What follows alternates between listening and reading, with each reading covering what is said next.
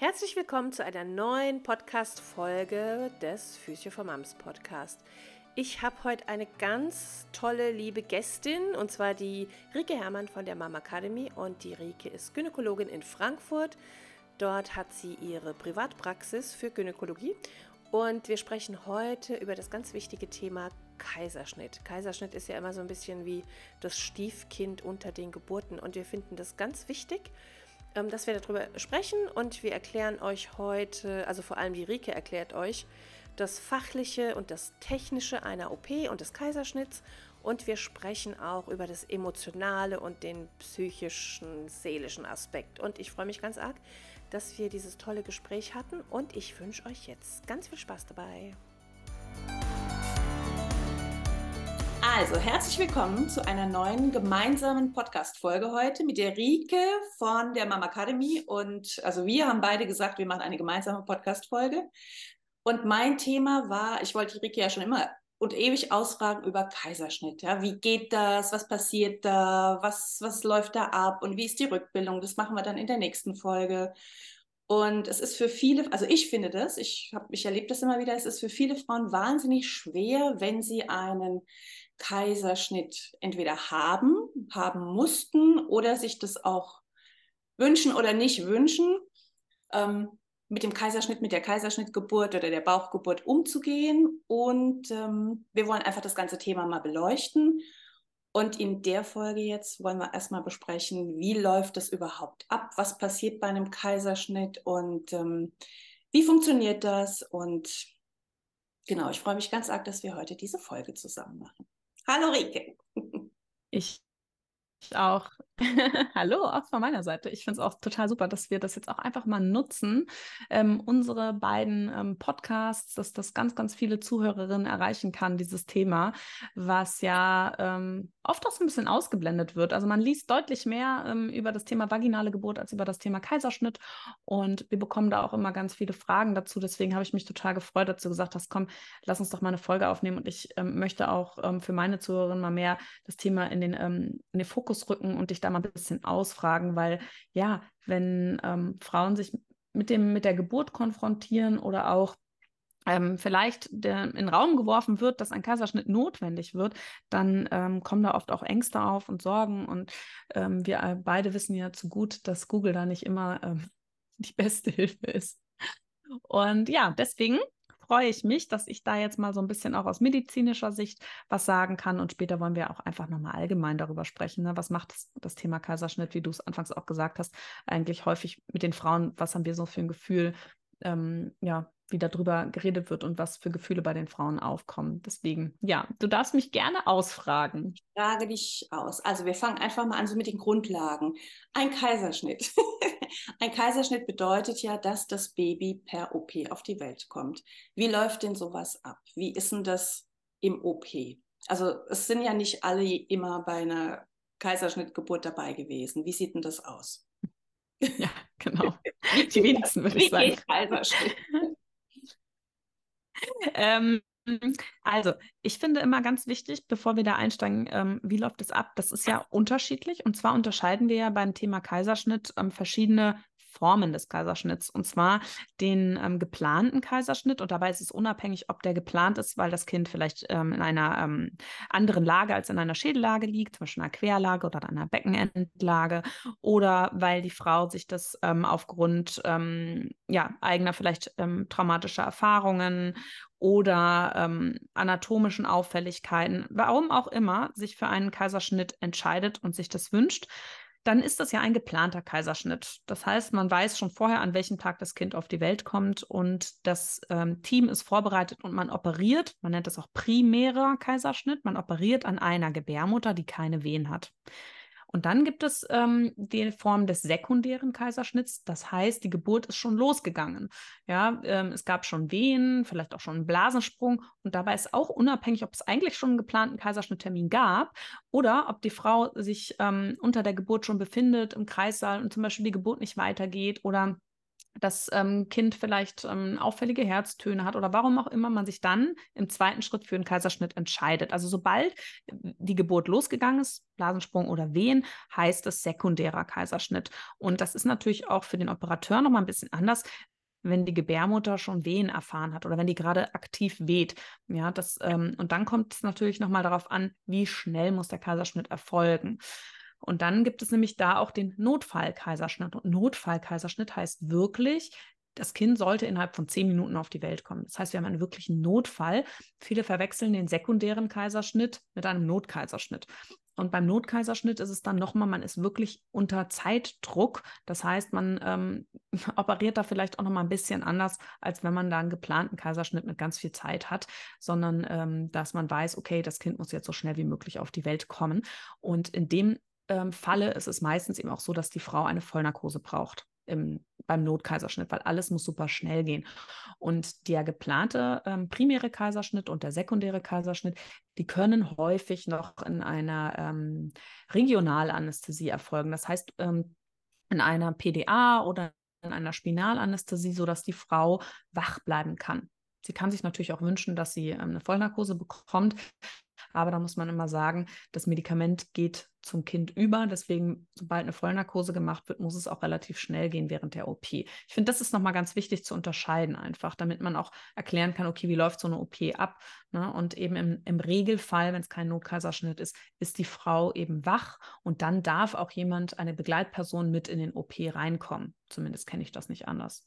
Dass, ähm, dass die Frau nicht alleine ist, wenn sie in Vollnarkose ist, darf keiner mit in den OP reinkommen. Das mal so als Grundlage quasi. Genau.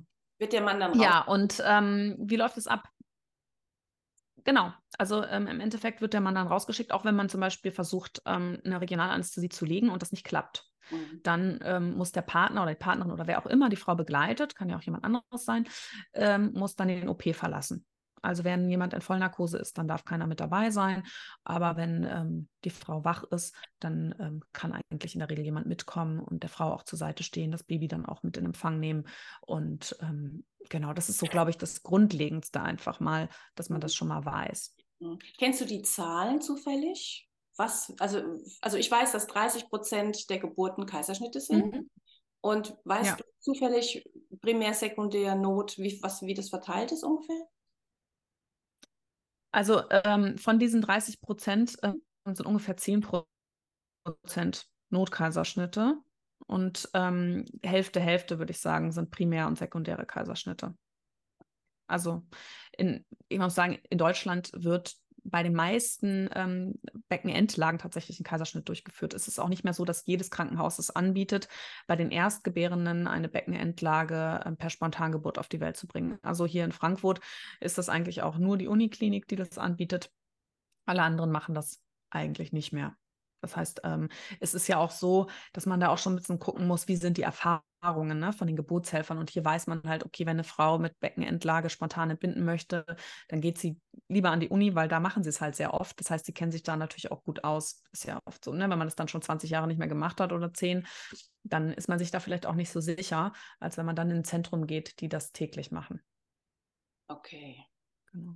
Ja. Ja, und ähm, genau, wie läuft das sonst ab? Also, ähm, wie gesagt, es ist ein Unterschied, ob ich quasi geplant mit meiner Tasche komme, morgens um sechs und weiß, okay, um zehn ist mein Kaiserschnitt.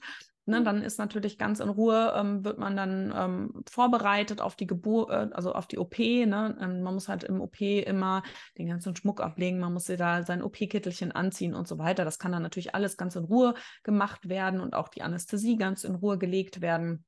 Und ähm, wenn das natürlich unter der Geburt passiert, dann je nachdem, wie viel Zeit man hat, geht das dann schon relativ schnell. Und die ähm, Frauen, die einen geplanten Kaiserschnitt haben, die werden ja auch schon ähm, ähm, da wird ja der Termin festgelegt und wenn der Termin festgelegt wird, wird auch schon eine Aufklärung gemacht. Man hat genügend Zeit, alle Fragen zu beantworten bei der Aufklärung ähm, über die OP. Und wenn das natürlich dann spontan im Kreissaal umentschieden wird, so jetzt geht es nicht weiter, wir machen jetzt einen Kaiserschnitt, dann wird man halt relativ schnell über so eine OP aufgeklärt. Und deswegen ist es schön, wenn man sich schon vorher einfach mal so ein bisschen informiert, ja, mit dem Podcast jetzt einfach auch schon mal so ein paar Infos bekommt ähm, darüber, äh, was da möglicherweise auf einen zukommt, dass man nicht so ganz ähm, ja, ins schwarze Tapp da irgendwie und vielleicht dann noch mehr Angst bekommt. Ähm, und dann, ähm, genau, ist es einfach wichtig, dass man auf den OP vor, vorbereitet wird. Das heißt, was da auch dazu kommt, ist, dass man zum Beispiel einen Dauerkatheter gelegt bekommt, dass die Harnblase immer schön leer ist, weil die Harnblase und die Gebärmutter sind ja sehr nah beieinander. Und äh, damit man die nicht im OP verletzt und das Risiko da eben reduziert, braucht man einen Blasenkatheter, bevor die OP startet. Das ist so eigentlich was ähm, das Wichtigste, was man jetzt vielleicht vorher noch wissen muss dass man halt seine OP-Kleidung ähm, anzieht. Ja, man hat da nicht viel an, außer ein Netzhöschen und ein OP-Kittelchen, den man dann eben hochklappen kann ähm, während der OP. Und dann ähm, geht es auch schon ja in den Operationssaal. Dort wird man gelagert, so ähnlich wie, also man liegt auf einer ähm, Liege, die wird so ein bisschen seitlich verkippt, weil man ja in der Schwangerschaft am Ende nicht mehr so gut auf dem Rücken liegen kann. Und dann werden auch die Beine hochgelagert, ähnlich wie auf dem gynäkologischen Stuhl, weil es auch immer mal sein kann, dass man tatsächlich von unten auch ähm, irgendwie arbeiten muss. Das heißt, ähm, da muss man ähm, drankommen können und es steht oft auch eine dritte Person, die mitoperiert zwischen den Beinen und die braucht ja ein bisschen Platz, um da auch mithelfen zu können. Genau, und während des OPs ähm, bekommt man eine typische OP-Abdeckung und dann wird ähm, desinfiziert. Und ähm, wenn noch keine Anästhesie liegt, also noch keine Spinalanästhesie oder PDA, ähm, dann wird das im OP gemacht, bevor man hingelegt wird. Das heißt, man, man bekommt dann eben über den Rücken ein Medikament ähm, in den Spinalkanal gespritzt, dass dann eben die Beine und der Bauch taub sind. Und das wird dann, ähm, nachdem desinfiziert wurde, auch nochmal getestet. Also es wird nicht reingeschnitten in den Bauch, ohne dass man nicht vorher nochmal getestet hat, ob die Frau auch wirklich nichts spürt. ja, es gibt ja immer mal wieder so Dinge, die man hört. Genau. Da, wo ich bisher operiert habe, wurde immer mit so einer festen Klemme mal ein bisschen gezwickt am Bauch und wenn da kein Aua kam, dann äh, wusste man, okay, das ist gut ich hatte, betäubt. Ich hatte zwei Patientinnen, die gesagt haben, sie haben alles gespürt. Ja, das ist schon schrecklich. Also was man wirklich wissen muss, wir können natürlich mit der Spinalanästhesie nicht, ähm, nicht die ganze Empfindsamkeit wegnehmen, sondern die Schmerzen, aber man wird schon spüren, dass da an einem rumgeruckelt wird. Und ich habe gestern mich mit meinen Ex-Kolleginnen getroffen, mit denen ich in der Klinik gearbeitet habe. Und die eine hatte ähm, vor anderthalb Jahren einen geplanten Kaiserschnitt. Die hat gesagt, also ich habe ja immer gedacht, was stellen die sich so an, die Frauen, äh, da, wenn wir immer gesagt haben, es ruckelt jetzt ein bisschen, wenn das Kind kam. Ich, ich habe gedacht, ich falle vom Stuhl, äh, von der Liege. Das hat sich angefühlt, als würden die mich da, ne? Und da dachte ich, ja, also ne, was man dann auch immer so als Arzt denkt, wie sich das anfühlt und was man sagt. Also man wird schon spüren, dass da an einem etwas gemacht wird. Ja, also dieses Empfinden, das kann man da nicht wegnehmen. Genau, aber also dann, ne, man wird, man testet und dann dann ähm, erfolgt der Bauchschnitt und ganz wichtige Informationen, das hast du ja auch schon in unserem Vorgespräch ja. gesagt, äh, man, man, arbeitet sich dann Schicht für Schicht vor. Das heißt, die Haut wird durchtrennt, das Fettgewebe wird getrennt, die Faszie und dann kommt man ja an die Bauchmuskulatur und die Bauchmuskulatur wird nicht durchschnitten, sondern sie ja. wird mit den Fingern auseinander gedehnt. Ja, also das klingt immer so sanft, ne? aber man, ja, man zieht die auseinander und ähm, dann arbeitet man sich weiter, bis man an der Gebärmutter angekommen ist. Die macht man auch tatsächlich nur mit einem ganz kleinen Schnitt auf und auch da nimmt man dann wieder die Finger, um die Gebärmutter auf, weiter aufzudehnen, damit man eben das Kind nicht mit dem Messer verletzt. Mhm. Es kann tatsächlich sein, dass man immer so einen kleinen Kratzer bei dem Kind ähm, erzeugt, wenn das wirklich so nah an der Gebärmutterwand ist, aber da ist man schon sehr, sehr vorsichtig ähm, und das hat in der Regel auch keine Konsequenz. Also ähm, genau. Und dann wird das Kind eben rausgehoben aus der Gebärmutter. Das ist deutlich spürbar für die Mutter. Man sagt das auch, äh, sollte man eigentlich auch ankündigen. Und dann wird das Kind abgenabelt. Ja, das heißt, die Nabelschnur durchtrennt, an die ähm, Hebamme übergeben, die mit im OP steht. Und ähm, dann nimmt die Hebamme, so war es bei uns immer, das Kind kurz mit raus, ähm, packt es warm ein und bringt es dann auch wieder in den OP, sodass der, die Begleitperson dann das Baby auf dem Arm halten kann, bei der Mama hinten ist, dass die das Kind auch sehen kann. Und ähm, die, dann wird weiter operiert, das heißt, die Plazenta wird rausgeholt. Es wird einfach manuell mit den Fingern ähm, rausgehoben. Dann wird die Gebärmutter von innen nochmal gesäubert. Das ist auch nochmal eine wichtige Information, weil die Frauen nach dem Kaiserschnitt einen deutlich geringeren Wochenfluss haben. Und das liegt daran, dass man die Gebärmutter, also die Reste der Eihaut und so weiter schon entfernt während der Operation. Und dann wird äh, Schicht für Schicht wieder verschlossen. Das heißt, die Gebärmutter vernäht, die Faszien vernäht, die Bauchmuskulatur vernäht man in der Regel nicht. Es gibt Operateure, die das machen, die die einfach so locker zusammennähen, aber man muss sagen, die Nähte die lösen sich in der Regel wieder auf, das hält nicht und es hat dann eben auch keine Konsequenz, kann höchstens mehr Schmerzen machen. Deswegen sieht man davon eigentlich ab.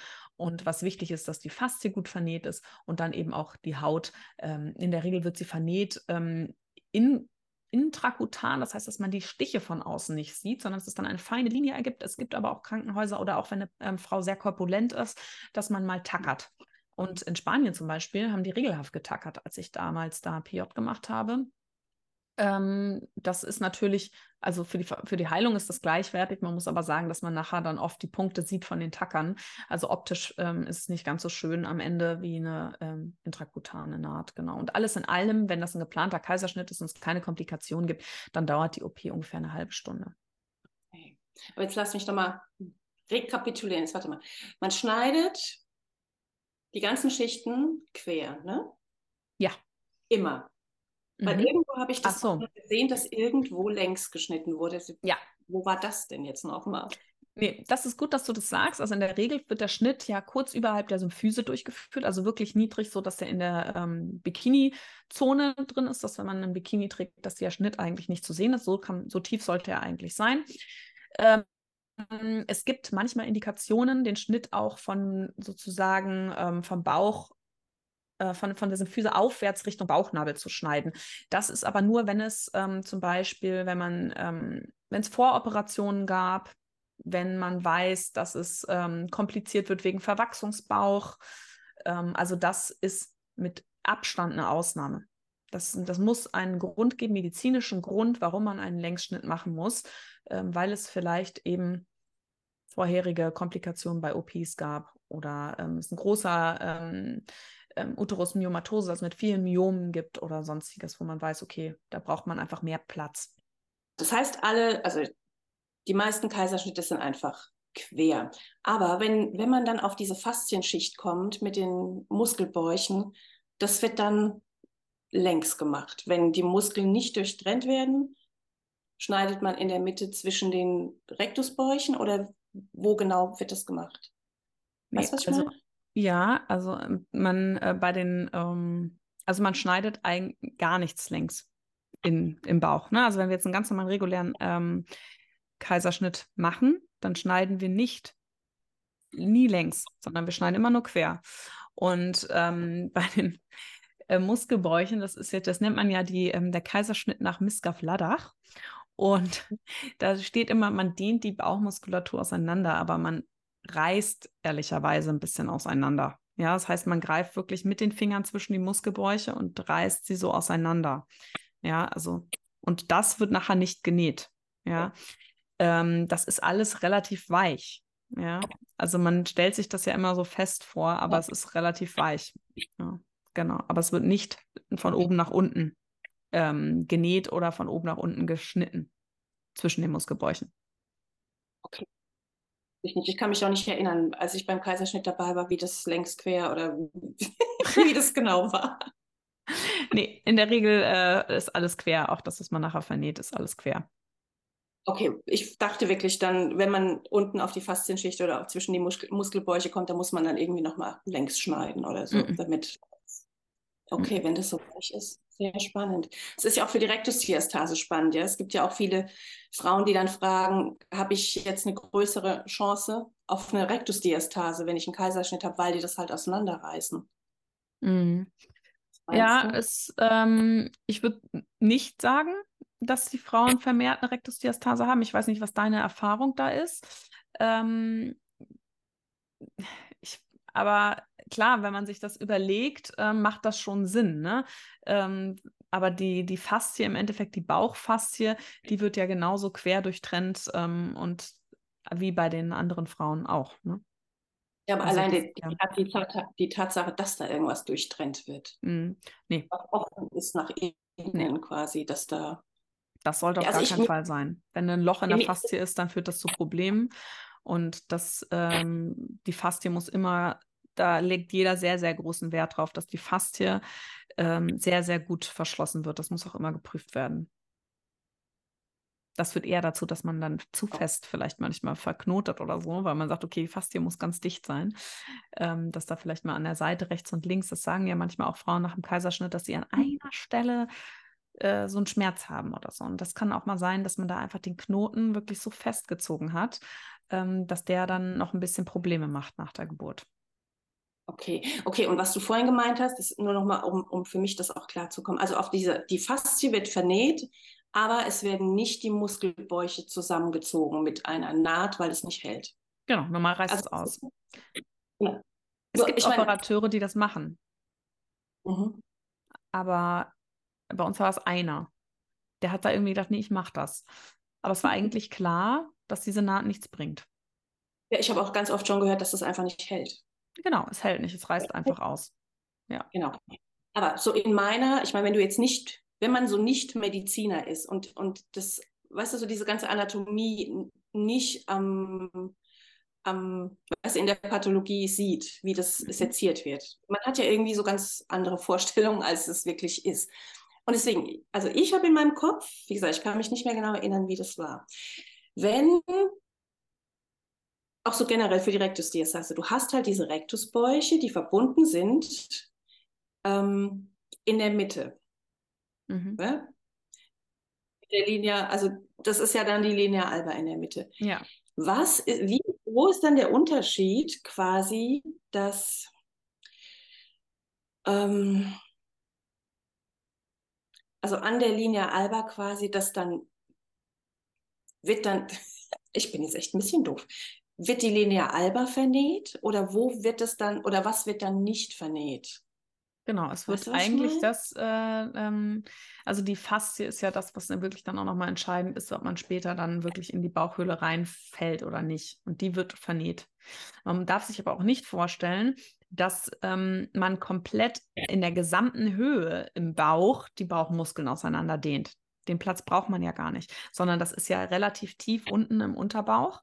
Und da werden dann ja auch Haken eingesetzt, ähm, die ja auch ein bisschen das Gewebe drumherum schützen, dass ähm, nicht die komplette Linie alba, also komplett zwischen den Bauchmuskeln bis nach oben zum Rippenbogen, das komplett aufgerissen wird. So ist das ja nicht, ne? sondern man bleibt ja wirklich auf einer Höhe und trennt und schiebt die da auseinander und dann hält man die Bauchmuskeln mit Haken auseinander fest.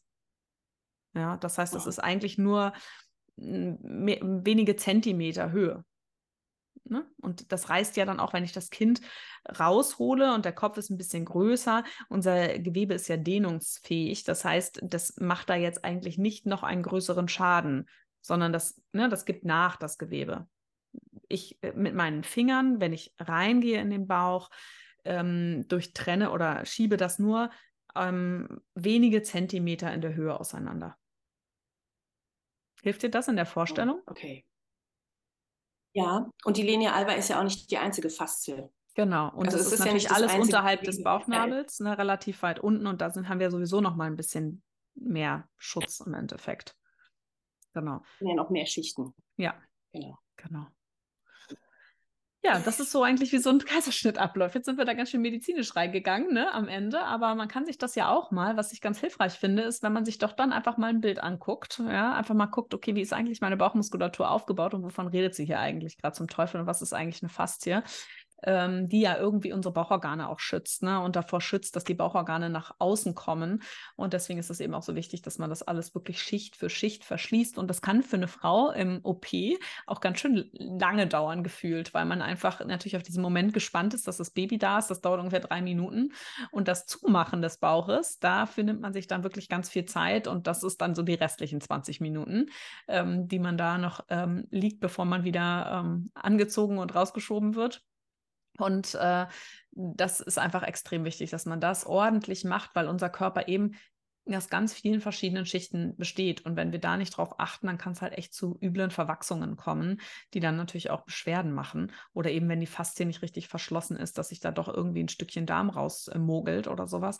Deswegen ähm, da lieber ein bisschen geduldig sein im OP und sagen, okay, die machen das jetzt hier ganz ordentlich. Und ähm, ja, als dass man das irgendwie so wischiwaschi macht.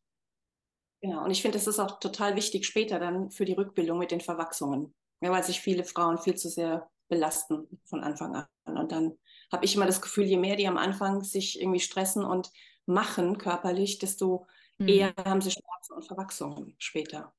Ja. Da können wir ja dann Genau, wir wollen ja auch nochmal eine Folge aufnehmen zur Rückbildung. Ich habe auch ähm, natürlich auf der anderen Seite, dass wenn man sich halt gar nicht bewegt und gar nicht so ein bisschen die Faszien in Gleitbewegungen reinbringt, na, das ist natürlich auch wichtig. Also, ähm, aber da gehen wir auf jeden Fall nochmal drauf ein, was kann ich dann nach dem Kaiserschnitt tun. Falls du ganz genau wissen möchtest, was man alles nach einem Kaiserschnitt machen kann, darf und soll, habe ich genau das Richtige für dich. Und zwar meinen Online-Kurs Rückbildung die ersten sechs Wochen. Da ist alles dabei, was du nach Kaiserschnitt vom ersten Tag an wissen solltest und was du machen kannst, welche Rückbildungsübungen, was du nicht machen solltest vielleicht. Es gibt so viel zu wissen und ähm, das ist überhaupt der, der Kurs für die ersten sechs Wochen, egal ob Kaiserschnitt oder vaginale Geburt. Da ist alles drin, was du für die ersten sechs Wochen brauchst. Du bekommst ein super Grundlagenwissen und bist informiert auch über Rektusdiastasen, Beckenboden und alles, was dazugehört. Und die ersten sechs Wochen sind gerne ein bisschen vergessen, aber es gibt einfach so viel zu wissen. Ich kann dir das nur empfehlen. Rückbildung, die ersten sechs Wochen. Du findest den Link in den Show Notes. Und ähm, interessant ist es ja auch nochmal mit dem ähm, Bonding, ne? Also, weil ja auch viele mhm. dann so denken, okay, aber jetzt habe ich einen Kaiserschnitt, kann ich dann überhaupt bonden mit meinem Baby und so. Und das sind immer für mich so Sachen, klärt das auf jeden Fall vorher ab, wenn ihr wisst, ja, wenn es wo ihr ähm, euer Baby oder eure Babys auf die Welt bringen wollt. Und klärt doch mal ab, auch wenn ihr keinen Kaiserschnitt plant, ähm, wie würde es denn im Falle eines Kaiserschnitts laufen? Darf meine Begleitperson mit in den OP? Ähm, bin ich danach mit meinem Baby zusammen oder getrennt? Weil es gibt auch ähm, Kreissäle, wo der Kaiserschnitt-OP nicht auf der gleichen ähm, Ebene stattfindet. Das heißt, das Baby wird dann nach der OP ähm, in den Kreislauf gebracht und die Mutter ist vielleicht noch eine Stunde im Aufwachraum. Bei uns war das immer zum Glück so, dass die Mutter direkt in den Kreislauf zurückgeschoben wurde, weil wir da die Möglichkeit der Überwachung hatten. Aber das sind immer für mich so wichtige Dinge, die man doch vorher abklärt, damit man auch in dem Fall, auch wenn man keinen Kaiserschnitt geplant hat, weiß, was auf einen zukommt und weiß, wie kann ich mich vielleicht auch auf diese Situation mental vorbereiten. Ähm, und in der Regel ist es wirklich so, dass man das Baby danach genauso auf den ähm, Bauch gelegt bekommen kann im Kreissaal, dass man direkt anfangen kann zu stillen, ähm, ja, dass man dieses Bonding ähm, einfach auf jeden Fall dann auch nachholt, was vielleicht nicht direkt im Kreißsaal passiert oder eben im OP, sondern dann halt äh, ein paar Minuten später oder eine Stunde später, ähm, dass man da die Möglichkeit hat, aber dass vielleicht, auch wenn das eben nicht so ist, dass man gleich zusammen ist, dass das dann vielleicht auch die Begleitperson der Partner oder Partnerin dann eben auch, auch tun kann in der Zeit, weil die dürften dann eigentlich schon direkt dann mit dem Baby mit. Und ich glaube, das ist auch nochmal so ganz wichtig, dass viele Frauen denken, oh Gott, oh Gott, ich habe so viel Zeit versäumt und konnte nicht bonden und so. Aber ich glaube, man kann das sehr gut nachholen. Ja, doch, das denke ich auf jeden Fall auch. Von Hebammen auch schon gehört, ja. Du kannst es in den nächsten Tagen total nachholen. Ja, aber es ist eben eigentlich, ist vieles auch möglich. Ich finde es auch wichtig, dass man dann auch sich nicht ganz versucht, nicht so zu stressen, weil man weiß ja auch nicht, wie geht es mir körperlich. Ne? Also wie geht es mir auch in den nächsten Tagen mit dem Kaiserschnitt. Ich finde immer so ein bisschen eine Planung eigentlich ganz gut oder so einen Plan B im Kopf zu haben. Also wenn ich jetzt einen geplanten Kaiserschnitt habe, wirklich mir auch so zu überlegen, hey, wie läuft das da? Brauche ich vielleicht in den ersten Tagen oder es kann gut sein, dass ich in den ersten Tagen vielleicht mehr Unterstützung brauche, auch was das Stillen angeht, weil ich vielleicht mich nicht ganz so gut bewegen kann.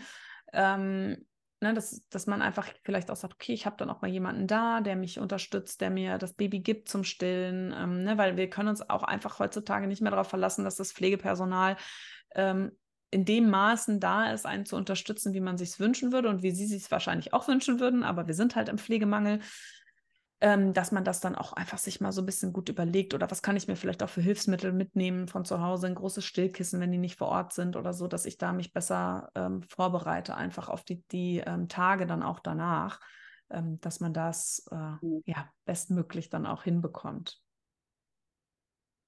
Haben die bei euch im Krankenhaus ähm, Thrombosestrümpfe noch gegeben oder nicht mehr? Nee. Bei uns hieß Throm es nämlich, nee, das, das bringt nichts. Thrombosestrümpfe nicht, Thrombosespritzen aber.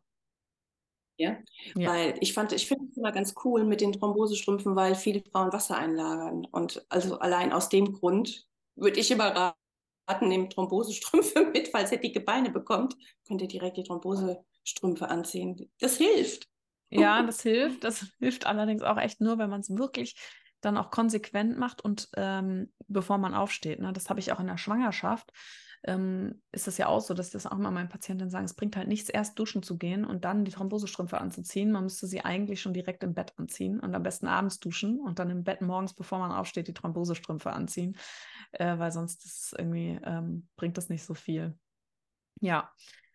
Ja, ich glaube, das ist so ne, der Wrap-up. Aber die, ähm, was so mit der Naht passiert, ist ja auch immer noch mal so ganz spannend. Ne? Also, dass man dann, äh, wie ist so die Versorgung, worauf muss ich mich einstellen? Und im Endeffekt kann man wirklich sagen, so eine Naht ist nach sieben bis zehn Tagen verschlossen, die Hautnaht. Und ähm, das gibt, finde ich, auch immer noch mal so ein bisschen Mut, dass man wirklich weiß, okay, nach sieben bis zehn Tagen kann ich von außen da auch nicht mehr viel kaputt machen. Und man wird auch nach Hause geschickt mit einem guten Verband und einem guten Pflaster, was da halten sollte. Und man darf auch direkt duschen gehen, sobald man das halt aushält, ja, sobald man stehen kann und sich duschen kann, darf man das auch und da braucht man auch keine Angst haben, dass man da was kaputt macht.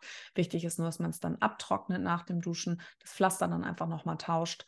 Ähm, aber da kriegt man dann auch gute Hinweise nochmal von, den, von der Pflege, die dann auf Station ist. Genau. Also ich, meine Erfahrung ist immer noch aus der Klinik, dass es einfach nach dem Kaiserschnitt dass man sehr, schon sehr viele Schmerzen hat. Also dass es oft auch unterschätzt wird, dass man auch gar nicht so aus dem Bett hüpft vielleicht. Ja? Dass, es, dass man diesen Katheter hat und dass man Drainagen hat und vielleicht sogar noch eine Infusion oder so. Und dass, dass man halt so viel Zeug um sich rum hat, was, was einen behindert, zusätzlich nochmal mit, mit Aufstehen und Laufen. Aber dass halt manche Sachen sein müssen im Krankenhaus. Also man muss aufstehen nach ein paar Stunden auch wenn es weh tut. Und ähm, man muss dann irgendwann allein aufs Klo gehen können. Mhm. Und das mit der Thrombose. Ich finde, das ist auch wichtig, irgendwie zu wissen, dass man da sich bewegen muss, obwohl es weh tut. Total, nee. Also man, es ist wirklich so, man versucht wirklich innerhalb der ersten 24 Stunden sollte die Frau so weit mobilisiert sein, dass sie auf die Toilette gehen kann, weil man will diesen blöden Katheter rausziehen, ne? weil das natürlich eine Infektionsquelle ist, wenn man einen Blasenkatheter hat, dass man sich dann auch noch eine Blaseninfektion ähm, oder Blasenentzündung einfängt. Deswegen innerhalb der ersten 24 Stunden sollte die Frau mobilisiert werden, dass sie auf die Toilette gehen kann. Und ja, es kann schmerzhaft sein. Deswegen mein Appell auf jeden Fall wirklich ausgiebig nach Schmerzmitteln fragen. Und das hatten wir gestern in unserem Gespräch auch nochmal unter den Kolleginnen, wo die dann wirklich gesagt hat, also das Beste, was mir am besten geholfen hat, und ich hätte es nicht gedacht, war Ibuprofen. Obwohl ja auch noch andere Schmerzmittel, ne, die eigentlich viel stärker sein sollten. Und ähm, wirklich zwei meiner Kolleginnen haben gesagt, ich hätte es niemals gedacht, aber das Beste, was mir geholfen hat, war Ibuprofen. Und dass man wirklich sagt, auch wenn man Schmerzmittel angehängt bekommt oder nimmt und man merkt, es bringt gar nichts nach einer Stunde, dann wirklich zu sagen, hey, es bringt nichts, habt ihr noch was anderes? Ne? Dass man nicht denkt, man muss das aushalten, sondern wirklich versucht, da auch ne, das sind nicht viele Tage. Es ist echt Wahnsinn, das habe ich auf Visite immer erlebt, am ersten Tag die Visite und dann bin ich einen Tag später gekommen, dann war die Frau schon allein zum Frühstück gelaufen. Also das kann man sich als Patientin oft nicht vorstellen. Ich habe denen das auch immer gesagt, gesagt, sie können sich nicht vorstellen, wenn ich morgen vorbeikomme, ihnen wird so viel besser gehen, wie schnell die Regeneration dann auch da ist und wie schnell diese ganz starken Schmerzen auch nachlassen. Ne? Dass man dann noch Tage weiter auch Ibuprofen nimmt und sowas. Ja, aber dieses ganz Extreme nach der Geburt, dass das doch auch schnell ähm, besser wird, als ähm, jetzt einfach auch nochmal wichtig zu sagen und dass man es eben nicht aushalten muss, wenn das wirklich so stark ist. Bitte, bitte, bitte immer nochmal nachfragen, sagen, es hat nicht gereicht und ich denke, okay, ich habe doch schon was bekommen, ich kann jetzt nichts mehr nehmen.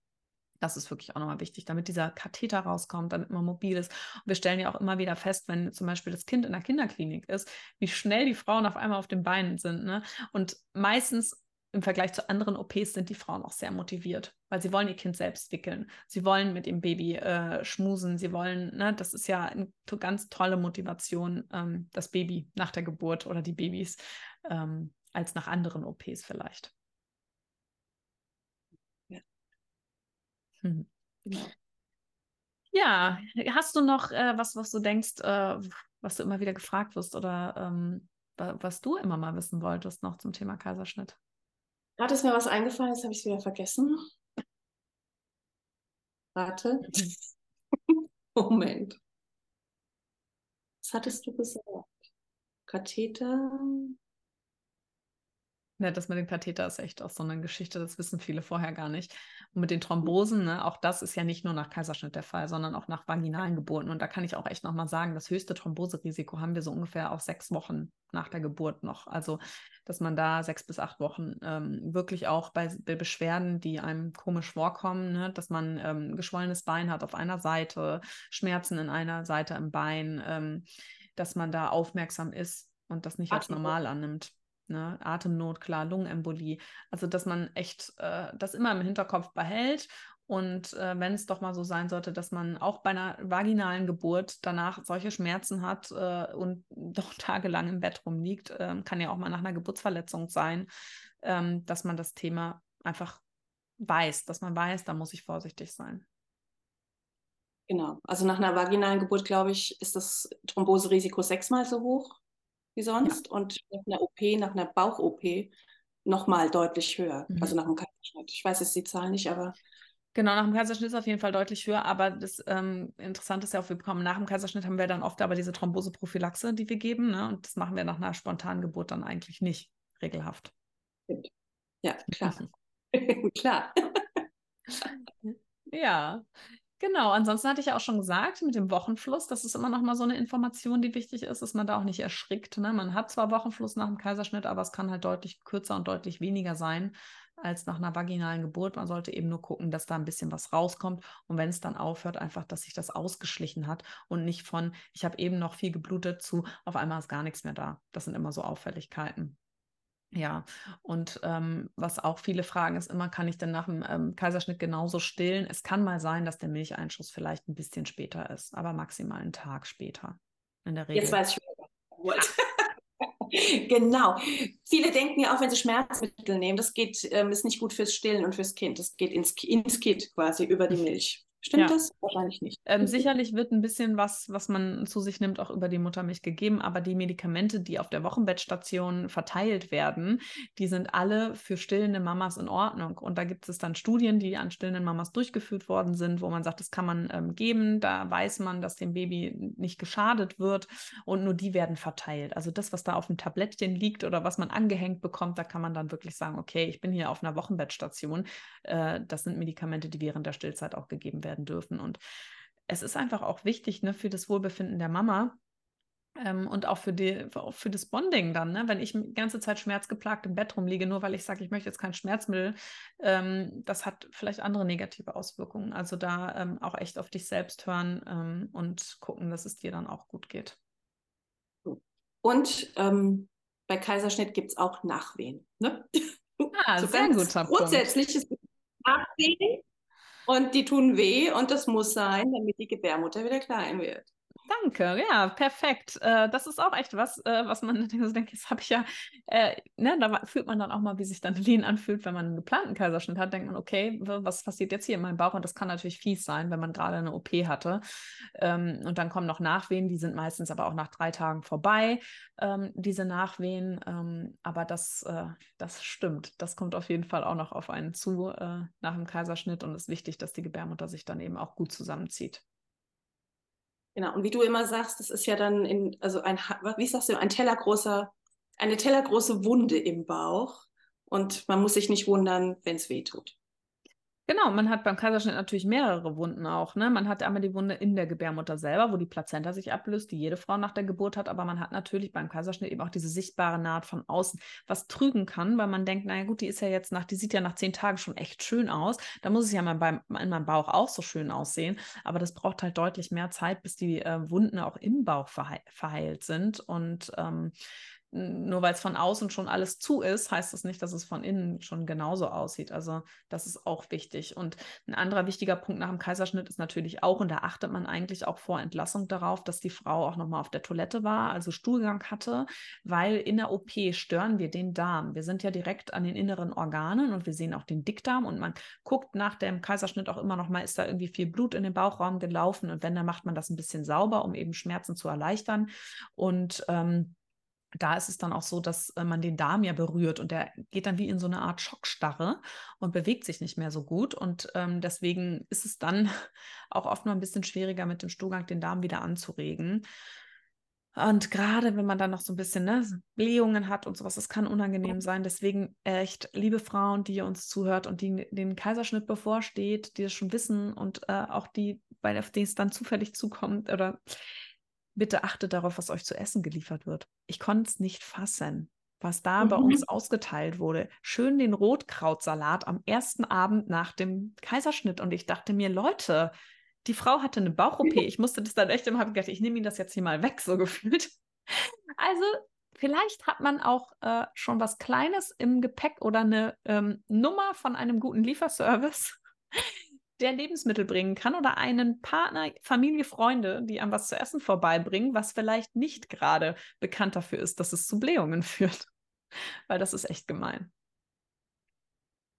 Ja, das ist total gemein. Also ich weiß, ich erinnere mich an die Frauen in der Klinik, wie die so Schmerzen hatten, weil sie nicht aufs Klo konnten und weil der ganze, also ganze Bauch fast geplatzt ist vor lauter Blähungen. Ne?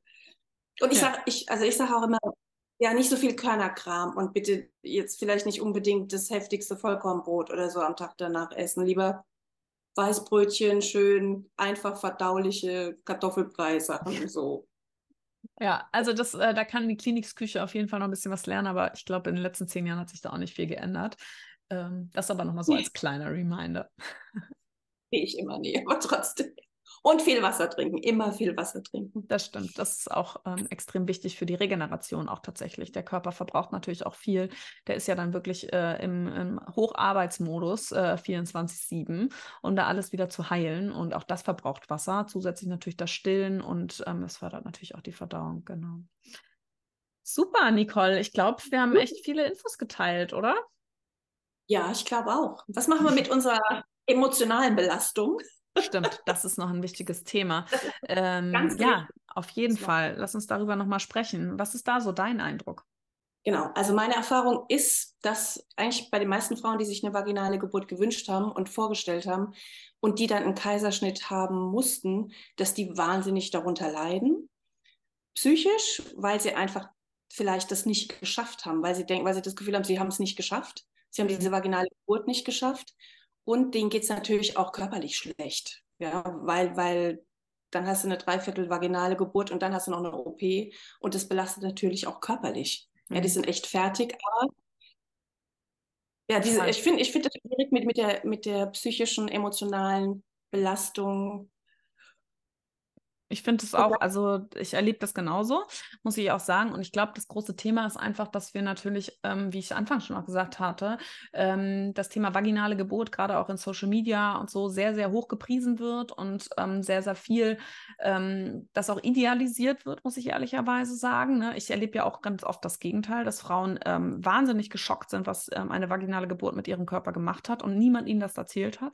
Ich habe Bücher hier zu Hause, wo wirklich drin steht, nur ohne PDA, du musst den Gipfel erklimmen und ähm, nur dann ist das eine richtige Geburt, wo ich gedacht habe, also das ist, das ist wirklich terrorisieren. Ja, ich finde das wirklich schlimm, weil das natürlich auch oft einfach ähm, so ohne medizinischen Background ähm, dahingeschrieben wird und die, ähm, die, man, viele sich einfach keine Gedanken machen, was macht das, was ich gerade sage, mit anderen Frauen und wenig Ahnung scheinbar haben von der Geburtshilfe. Und ähm, das belastet die Frauen, weil sie natürlich überall lesen, ähm, die vaginale Geburt ist das eine und alles und nur dann ist es eine richtige Geburt und, ähm, und dann eben noch dieses, gerade wenn es nicht in Anführungsstrichen geklappt hat, aus welchen Gründen auch immer, und man von einer angefangenen vaginalen Geburt zu einem Kaiserschnitt umswitcht, ähm, ist es für die Frauen oftmals eine, eine Enttäuschung und sie denken, sie selber sind schuld daran und sie sind, ähm, sie, sie haben es nicht geschafft, genauso wie du es gesagt hast. Die, diese Enttäuschung. Ähm, ich konnte das früher gar nicht nachvollziehen, weil ich immer dachte, es ist doch das Wichtigste, dass das Kind gesund sind und dass sie gesund sind, habe ich immer gedacht, als Ärztin, bis ich selber mein Kind auf die Welt gebracht habe und es kurz davor war, ähm, ein Kaiserschnitt zu werden und ich wirklich in dem Moment dachte, krass. Nicht, weil ich dachte, ich wäre dann, ich hätte es nicht geschafft, sondern ich wäre enttäuscht gewesen und ich habe wirklich das, was du gerade gemeint hast, ich habe jetzt so lange gekämpft. Ich habe so viel Schmerz ausgehalten, ich habe so lange hier im Kreis gelebt, so viel gemacht und jetzt ein Kaiserschnitt? Warum haben wir es nicht gleich gemacht? Und das wäre war für mich, und das kann ich auch verstehen, und ich finde, das hat auch totale Berechtigung was absolut keine Berechtigung hat, ist, dass die Frauen denken, sie sind schuld und sie sind weniger wert und diese Geburt ist weniger wert und absolut nicht. Aber wenn eine Frau zu mir sagt, ich, ich war wirklich, es, es nimmt mich mit auf diese Art und Weise, dass ich so viel gemacht habe und jetzt kriege ich beides ab sozusagen. Ja, das, diesen Gedanken kann ich total nachvollziehen. Und da finde ich auch, dass das darf auch sein, weil das ist echt doof. Ja. ja. Ja. Ganze Arbeit umsonst quasi. Ja, und zumal auch ein Kaiserschnitt an einem, wie ich es vorhin erklärt habe, an einer Gebärmutter, die nicht vorbelastet ist durch Wehen, auch nochmal ruhiger durchgeführt werden kann, vielleicht mit weniger Komplikationen, mit weniger Risiko. Ne? Und da denkst du dir schon so, ja, okay, und toll. also das kann ich verstehen. Und ich finde das auch gut, dass man, das darf man auch loslassen, also rauslassen, da kann man drüber reden und da muss man einfach einen Weg finden, dann auch mit umzugehen und ähm, ähm, einfach das auch thematisieren. Ne? Auch wenn man sich, wenn das nicht das letzte Kind war und dann auch, ne, geht es ja auch viel darum, okay, wie stelle ich mir vielleicht meine nächste Geburt vor? Kann ich mir das nochmal vorstellen, ähm, das nochmal zu probieren? Oder ne, das, das sollte auf jeden Fall auch auf offene Ohren treffen. Ja. Und genauso natürlich auch das andere, auch dass Frauen das aussprechen, wenn sie, sie das Gefühl haben, dass sie ein Schuldgefühl haben oder dass sie denken, sie waren weniger wert, auch das bitte aussprechen, bitte drüber reden und mal sich da, ähm, ne, das muss man nicht mit sich rumtragen. Und ähm, alle Frauen, die ähm, andere Frauen verurteilen, weil sie ihr Kind per Kaiserschnitt auf die Welt gebracht haben, also das, das ist echt, ähm, die sollten sich schämen. Ja, also, naja. Ich Psychoterror, das ist eben auch dieses esoterische Gelaber, denke ich immer, was soll das? Ja, wo kommt das her, dass du bist nur eine Frau, wenn du vaginal gebärst?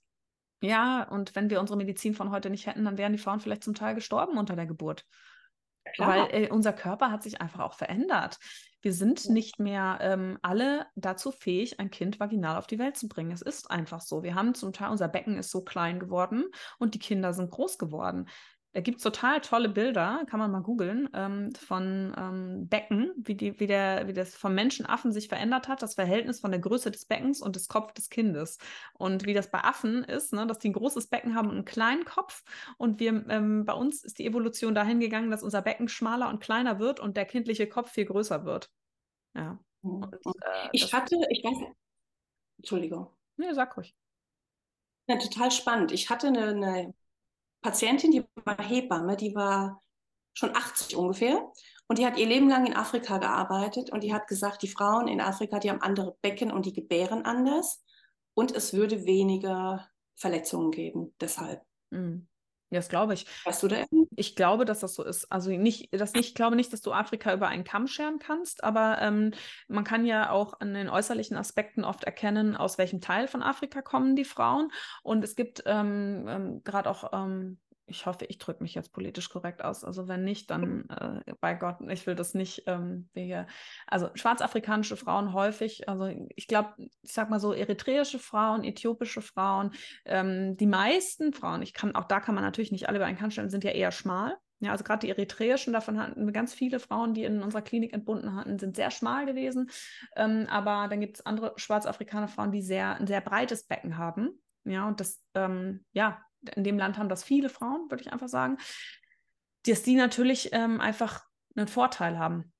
Die hätten wahrscheinlich evolutionär gesehen einen Vorteil, sich weiterzuentwickeln heutzutage, wenn wir nicht die medizinischen Möglichkeiten eines Kaiserschnitts hätten. Weil ich glaube, dass viele ähm, we aus westlichen Ländern eben aufgrund ähm, ihrer ähm, Anatomie gar nicht mehr in der, in der Lage wären.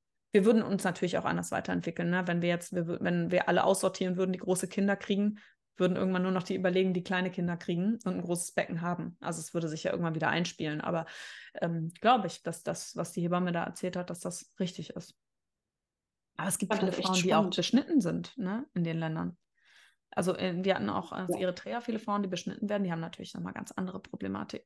Also ja, äh, schwierig. Aber, aber so ganz im Allgemeinen, das ist, finde ich, immer was, wo man wirklich auch nochmal appellieren sollte und ähm, wo man als Frau, die jetzt vielleicht einen Kaiserschnitt hatte, wirklich damit, wir beide wollen da einfach auch nochmal Mut zu sprechen und sagen, ne, das ist ähm, absoluter Quatsch und ähm, das, dass es schwierig ist, sich solche Kommentare anhören zu müssen, lesen zu müssen. Also da kann ich echt nur sagen, ähm, Augen zu weg, auf Instagram blockieren, nicht mehr lesen, totaler Schwachsinn. Ja.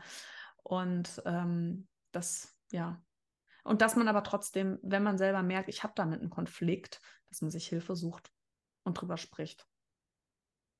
Ja, genau. Genau. Und ich finde auch in demselben Zuge finde ich das unmöglich, wenn Frauen wirklich einen Wunschkaiserschnitt haben, wenn die dann fertig gemacht werden. Wegen dem Wunschkaiserschnitt. Ich kann das total nachvollziehen. Ich hätte auch panische Angst vor einer vaginalen Geburt. Ich würde wahrscheinlich genauso, ich würde auch einen Kaiserschnitt machen, vor lauter Angst. Ja. ja. Und also, ja, und ich verstehe das total und ich verstehe das überhaupt nicht, wie man dann irgendwie diese Frauen mhm. runterputzen kann. Ja, nee, das sollte jede Frau entscheiden, ich mein, wie sie das woher kommen denn auch diese Ängste zum Teil? Ne? Irgendwo sind, sind wir natürlich auch selber schuld durch alles, was medial passiert, ne? irgendwelche Foren und so weiter, irgendwelche Horrorgeschichten, die erzählt werden. Also irgendwo kommt ja auch diese Angst her, die wahrscheinlich auch erzeugt wurde. Aber ähm, wir haben heutzutage diese Möglichkeiten und niemand kann ähm, sagen, dass eine vaginale Geburt komplikationslos verläuft. Und genauso wenig wie jemand sagen kann, ein Kaiserschnitt verläuft komplikationslos. Ich finde immer, mir ist mhm. in dem Zug immer für die Frauen wichtig, dass sie aufgeklärt sind über alles, ne? dass sie aufgeklärt sind über die Komplikationen eines Kaiserschnitts, über mögliche Komplikationen einer vaginalen Geburt. Und das müssen wir ja nicht mal. Das Krasse ist ja, für den Kaiserschnitt müssen wir aufklären. Für die vaginale Geburt müssen wir nicht aufklären. Und das ist eigentlich auch, finde ich, nicht richtig. Ja, weil einfach auch viele Frauen mit Folgen einer vaginalen Geburt leben müssen, auf die sie gar nicht, die, sie hatten gar nicht diese, diese Aufklärung und diese Entscheidungsmöglichkeit, vielleicht sich auch dagegen zu entscheiden. Ja, es ist, ach, da gibt so viele Aspekte zu beachten. Ne? Natürlich kann unser medizinisches System das auch gar nicht leisten, wenn jede Frau sagt, sie kriegt einen Kaiserschnitt. Also dafür ist ja auch, sollte ja auch nicht äh, ne, so sein, weil es natürlich auch medizinische Risiken hat. Ähm, auch für mehrere, wenn man sich mehrere Kinder wünscht, etc. Aber ähm, wir haben die Möglichkeit dieser freien Wahl. Und ähm, warum, also warum muss man denn immer andere verurteilen? Warum kann man nicht einfach bei sich selber bleiben? Lass doch einfach andere Menschen ihre Entscheidung treffen. Die haben ihre Gründe und sie sind nicht, sie müssen nicht die Gründe mit jedem teilen. Also. Das ist so, ja, was genau. ich darüber denke. Ja, genau. schön. Ich glaube, ja. wir wollen noch mal, äh, wir werden jetzt nämlich noch mal noch, äh, noch eine Folge zusammen aufnehmen. Ich glaube, wir, wir äh, wollen das mal so ein bisschen trennen, das Medizinische zu dem, was nämlich auch super spannend ist, wie eigentlich so eine Rückbildung läuft nach einem Kaiserschnitt und was dann nämlich mit unserem Körper passiert. Genau. Gut, wir sehen uns quasi in der nächsten Folge wieder. Ja, genau. Und jetzt erstmal auf jeden Fall alles Liebe für dich, die uns zugehört hast. Und ähm, wenn dir unsere Podcast-Folge gefallen hat, dann freuen wir uns natürlich beide über eine positive Bewertung des Podcasts. Und gerne hör doch auch in die anderen Folgen unseres Podcasts rein. Ähm, da bekommst du noch ganz, ganz viele Informationen. Und ähm, ja, darüber freuen wir uns natürlich immer auch, äh, wenn ihr das dann auch weiter erzählt und ähm, anderen Frauen dann eben auch Mut zu sprechen könnt und über Themen sprechen könnt, die einfach super wichtig sind und oftmals noch so ein Tabuthema sind. Genau, super. Vielen Dank, hast du schön gesagt. In diesem Sinne verabschieden wir uns für diese Folge. Ich hoffe, es hat euch gefallen. Hinterlasst uns gerne eine Handvoll Sternchen und eine und oder eine nette Rezension bei Spotify oder ähm, iTunes. Und in der nächsten Folge geht es weiter mit Rückbildung nach Kaiserschnitt. Muss ich denn überhaupt Rückbildung machen nach Kaiserschnitt? Und, und, und. Viele, viele Fragen klären wir. Und ähm, falls du Physio- oder Hebamme bist, es gibt demnächst eine Fortbildung Postpartum pro Kaiserschnitt. Ich mache eine Fortbildung, eine Online-Fortbildung. Und da geht es um Kaiserschnitt, die Behandlungen des Kaiserschnittes. Es geht ja nicht nur um die Narbe, es gibt ja noch einen ganzen Menschen, der an dieser Narbe dranhängt. Und wie bei einer vaginalen Geburt auch, müssen wir einfach gucken, wie sind die Verhältnisse im Körper, was kann man behandeln, was kann man wieder ins Lot bringen, was muss ausbalanciert werden. Und dazu gibt es demnächst die Fortbildung Postpartum Pro Kaiserschnitt den Link und eine Proforma-Anmeldung findet ihr in den Show Notes. Bis zum nächsten Mal.